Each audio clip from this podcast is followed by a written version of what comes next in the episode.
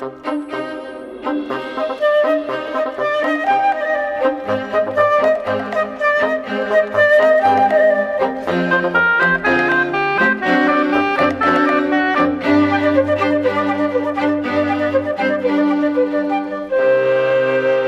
consensual que o comportamento cooperativo das espécies visa garantir a sua continuidade.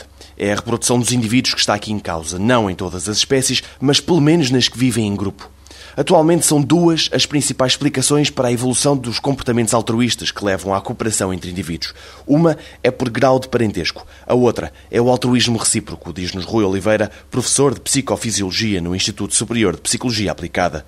O altruísmo recíproco pretende explicar a cooperação entre sujeitos não parentes. E o modelo explicativo que tem prevalecido nos tempos mais recentes foi inicialmente proposto o Robert Rivers, que é a do altruísmo recíproco, em que um ato uh, altruísta deve ter um, um, ganho para o sujeito que é alvo desse uh, ato mais elevado do que o custo para o sujeito que pratica o ato altruísta para ser evolutivamente estável e deve existir um certo número de encontros entre esses dois sujeitos que faça com que seja provável que possa existir reciprocidade nesta relação. Uma das hipóteses mais polémicas que foi avançada para explicar comportamentos altruístas, que é a hipótese do handicap, que está muito relacionada com prestígio social e, portanto, com ganhos em termos de reconhecimento social por determinado tipo de comportamentos que são expressos e que são valorizados pela sociedade. E há vários estudos feitos em que se tenta averiguar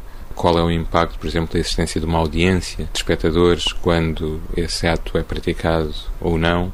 E depois, no caso do comportamento humano, nós não podemos reduzir tudo à biologia, existem fatores psicossociais, temos um conjunto de valores morais e, de modo algum, tudo o que nós fazemos hoje em dia não é adaptativo. Aliás, a maior parte dos nossos comportamentos atuais não são adaptativos. Nesta perspectiva, torna-se um bocadinho paradoxal, porque compensa ser altruísta, portanto, há um bocadinho de egoísmo neste altruísmo.